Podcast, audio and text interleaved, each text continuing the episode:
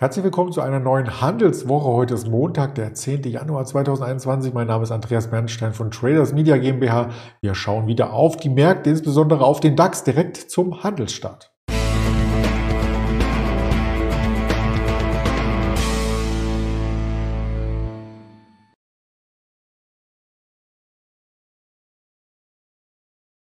Und natürlich nicht nur auf den DAX, sondern wir haben heute den Bitcoin im Programm. Der sorgt ein bisschen für Energieprobleme und die Energieprobleme sorgen auch für Probleme beim Bitcoin. Das bedingt sich ein wenig gegenseitig, habe ich zumindest so recherchiert.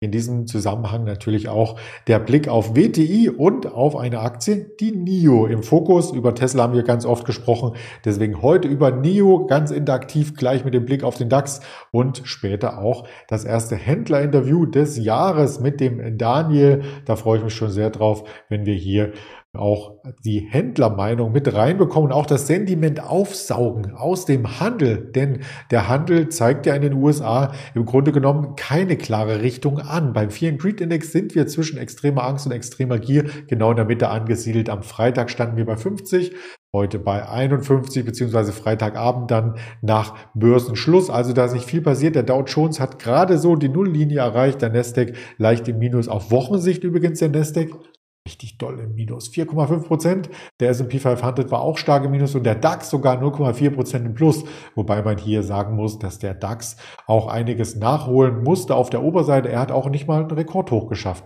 Während die US-Indizes das ja an mehreren Tagen im alten Jahr noch zeigten, also S&P 500 vor allem und dann im neuen Jahr auch zum Handelsauftakt da konnte der DAX nicht ganz mithalten und ja, hat es versucht, aber es ist ihm nicht gelungen. Wie sieht der DAX nun in der Vorbörse heute aus? Das ist spannend gewesen, denn da sind wir auf die 16.000 zugelaufen. Der Close war ja um die 15.940 und die 16.000 wurden bisher nicht zurückerobert, zumindest nicht nachhaltig. Ich scrolle mal direkt hier in das Fenster rein mit den aktuellen Kursen. 9.17 jetzt 15.940 und das ist das Schlussniveau vom Freitag, wenn ich das ganze Bild hier update, um den Live-Chart zu bekommen. Dann sieht man auch, dass der Druck weitergeht, also dass der DAX mit einer kurzen Berührung der 16.000 eher noch einmal die Verkäufe anlockte und damit der Trend aus den vergangenen Tagen. Der Donnerstag war schon negativ, der Freitag war negativ und nun ist auch der Montag bisher negativ. In der Liniengrafik sieht man nur das Hoch, die Gegenbewegung 16,147 und von da vom Hoch des Donnerstags haben wir uns jetzt über 200 Punkte nach unten gebohrt und da könnte vielleicht sogar eine Berührung der 15.800 im größeren Zeitfenster winken, muss man sagen, denn das ist die größere Unterstützung. Das ist auch die Range-Oberkante, die wir in den letzten Wochen immer wieder gesehen haben. Und das sieht man auch im großen Chartbild. Das habe ich hier mit dargestellt. Also das große Bild könnte vielleicht, wenn wir jetzt sehr rasant unter 15.800 abtauchen würden, für einen Doppeltop auf dieser Höhe sprechen. 16.285 in der Vorwoche das Hoch und im Ende November dann 16.290. Also fünf Punkte Unterschied. Das kann im Tageschart durchaus als Doppeltop durchgehen. Aber das ist nur das Bild äh, vom DAX. Wir haben auch noch andere Indizes und Assetklassen hier immer wieder in der Beobachtung und Berichterstattung der LS Exchange, unter anderem den Bitcoin-Kurs. Und der hat einen sehr, sehr schwachen Jahresstart hingelegt. Er steht aktuell um die 42.000 US-Dollar verankert. Ja, und ist damit vom Hoch von der 68.000 sehr, sehr weit entfernt man erkennt selbst im Linienchart, dass es hier ein Unterstützungslevel geben könnte. Ende September, Anfang Oktober waren wir schon mal in dieser Region. Wenn das nicht hält, ja, dann sind die nächsten Unterstützungen dann erst im Sommer, im Juni zu finden, unter 40.000 US-Dollar und vielleicht auch bei 30.000 US-Dollar, die wir im Sommer hier einmal angetestet hatten. Also das sieht nicht gut aus. Das sieht auch nach einem Abwärtstrend bisher technisch aus. Ich bin keiner, der jetzt den Bitcoin runterreden möchte, sondern ich möchte nur ein paar Meldungen, die mit dem Kursverfall zu tun haben, hier mit ins Spiel bringen. Und zwar gab es nämlich in Bezug auf die Strompreise und den Strombedarf von Bitcoin jetzt eher mahnende Worte und sogar auch Abschaltungen. Am 27. Dezember, also zwischen Weihnachten und Silvester, da wurde zum Beispiel in Kosovos Hauptstadt Pristina, wurde es sehr dunkel. Da gab es nämlich einen Stromausfall. Die Regierung sagte, der Strom ist nicht ausgefallen, weil die Leitung überlastet war und alle um den Weihnachtsbaum saßen und vielleicht den Fernseher anhatten. Nein, es liegt am Bitcoin Mining. Der oder das Bitcoin Mining soll dafür verantwortlich sein. Das sagen zumindest die Medienberichte. Und ja, deswegen soll das Ganze landesweit, das Schürfen verboten werden, hat die Regierung in Pristina gesagt wegen dem akuten Strommangel.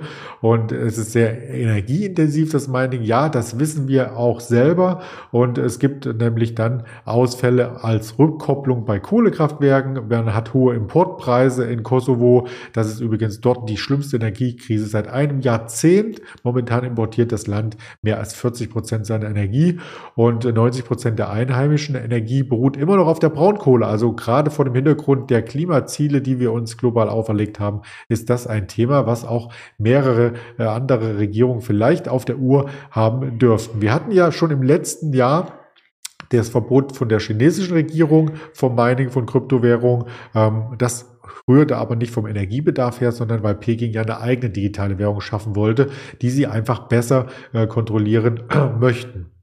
Viele Kryptoschürfer sind dann eben nach Europa gezogen, zum Beispiel auch äh, nach Kasachstan oder auch nach Iran oder in den Kosovo. In Kasachstan ist gerade auch eine politisch sehr unruhige Situation. Ähm, gerade über Kosovo haben wir hier äh, berichtet und Iran, ja, da gibt es sicherlich auch die eine oder andere Schlagzeile. Den Menschen geht es nicht ganz so gut, dass sie mit Energie um sich schmeißen dürften. In den US-Staaten Texas oder in Kentucky wird auch noch gemeint, wie man so schön sagt. Und im Sommer 2021 gab es auch eine Meldung aus Iran wegen dem energierten Strom, wegen dem höheren Stromverbrauch und da wurde 220.000 Kryptoschürfern direkt der Strom ähm, abgedreht. In Deutschland ist das noch nicht so. In Deutschland gibt es noch äh, Mining-Pools, es gibt Slush-Pools und was es nicht alles gibt. Und trotzdem muss man wissen, der Energieverbrauch ist hochgerechnet aufs Gesamtjahr bei 130 Terawattstunden ähm, zu sehen für die Gesamt-Bitcoin-Schürfer weltweit. Und das ist der gesamte Energieverbrauch von einem Land wie Norwegen oder den Niederlanden. Ja, dann darf sich natürlich jeder fragen, a, wenn er selber meint, ob das notwendig ist und b, ob das auch global gerechtfertigt ist, wenn wir einen Energiewandel vollziehen, auf der anderen Seite natürlich auch Energie aufwenden, um Bitcoins äh, zu schürfen, die für die rein wirtschaftliche Produktion und für das Wohl äh, der Menschen jetzt aus meiner Sicht und bitte ähm, korrigiert mich in den Kommentaren unter dem Video, wenn ich da falsch liege, nicht so den Impact hat wie die Produktion von zum Beispiel Nahrungsmittel oder vielleicht auch von einem Auto oder einem Smartphone. Aber das ist nur eine persönliche Ansicht, die man hier durchaus auch mal mit einfließen lassen darf. Also weg vom Bitcoin hin in Richtung Einzelaktien. Ich hatte gerade Auto genannt beziehungsweise muss vorher nochmal den Bogen zur Energie spannen, zu WTI. WTI ist nämlich auch gestiegen, der Energiebedarf für die Industrie ist weiterhin hoch und WTI geht in Richtung dieses, das war ein Mehrjahreshoch aus dem November nach oben, wenn die 80er Marke etabliert wird, dann ist es nur noch ein kurzer Sprung von 5%, dann sind wir auf einem Mehrjahreshoch. Also hier ist auch alles, was Anfang Dezember mit Kurseinbrüchen in Richtung ähm, 60 US-Dollar, weil nämlich dort gesagt wurde, die Wirtschaft läuft vielleicht doch nicht so stabil einherging. Das wurde revidiert, also Öl wieder gefragt, die Wirtschaft boomt, sogar so stark, dass die US-Notenbank FED hier bremsen muss und äh, deswegen die Energie wird für die Industrie gebraucht, vorrangig, natürlich auch für Bitcoin, ganz klar. Viele versuchen natürlich, dem Energiebereich so ein bisschen auszuweichen oder dem Energiebedarf auszuweichen und verzichten dann auf äh, regenerative ähm, oder verzichten auf Öl, um zu tanken, so wollte ich es ausdrücken, und äh, denken, dass sie über regenerative Rohstoffe, zum Beispiel mit einem Elektroauto, hier eine bessere Energiebilanz aufweisen. Das muss auch kritisch hinterfragt werden. Das ist aber jetzt nicht das Kernthema dieser Sendung, sondern wir möchten auf NIO hinweisen. NIO ist ja einer der Tesla-Jäger. Über Tesla haben wir ganz oft gesprochen, über NIO, NIO weniger. Jetzt kommen hier neue Schlagzeilen, die uns in Europa betreffen. Und diese Schlagzeilen in Europa gehen in Richtung, ja, China wagt den Sprung in den deutschen Automarkt und in den Sprung, den Sprung in andere europäische Länder. Da könnte eine Konkurrenz erwachsen, weil eben so ein NIO als Limousine mehr als 1000 Kilometer schafft. Der ET7 ähm, soll das schaffen. Der Clou ist, anstelle des Ladevorgangs wird eine Batterie gewechselt und das geht genauso schnell wie das Tanken an der Zapfsäule. Das ist ein komplett neues Ladekonzept. Das muss natürlich erst vorgerüstet werden. Die Box ist wie eine kleine Tankstelle ähm, neben der Zapfsäule. Da parkt man sein Auto und dann kann eine Maschine von unten aus dem Boden kommt die übrigens, die leere Batterie aus dem Auto rausnehmen und dann die neue einsetzen. Also ich stelle mir das so vor, wie in die Waschanlage fahren, das Auto dann rechts, links, vorne, hinten justieren, piep, piep, piep, piep, aussteigen oder vielleicht kann man auch sitzen bleiben und dann geht unten eine Klappe auf, dann kommt die Batterie raus, neue rein, dann fährt man wieder weiter. Also so ungefähr soll die Technologie ablaufen. Ich habe es selber noch nicht erlebt. Soll ja erst in Deutschland etabliert werden. In China war ich übrigens nicht in der Zwischenzeit. Und das kann dann, äh, wenn man ein Abo hat, quasi äh, viermal pro Monat kostenlos getauscht werden. Und das reicht dann, wenn man jeden Tag zur Arbeit fährt, hin und zurück, denke ich mal schon, um über den ganzen Monat zu kommen. Man darf eben nicht über 200 Kilometer am Tag kommen und dann äh, ist es rein rechnerisch möglich. In China ist das schon seit drei Jahren etabliert. Von NIO, solche Batterietauschstationen, gibt es landesweit mittlerweile 700 Stück und das soll hier eben auch in Europa jetzt ausgebaut werden. Ob das Ganze schnell passiert und ob man sich auch ähm, die Autos leisten kann, denn die sind noch mal ein bisschen teurer. Auch so eine Umtauschstation kostet umgerechnet rund 100.000 Euro. Also ein Tankstellenbesitzer muss das erstmal investieren, um dann auch die NIO-Fahrer anzulocken und zu hoffen, dass sie sich dort vielleicht auch noch mal einen Kaffee holen oder ein Brötchen oder sonstiges.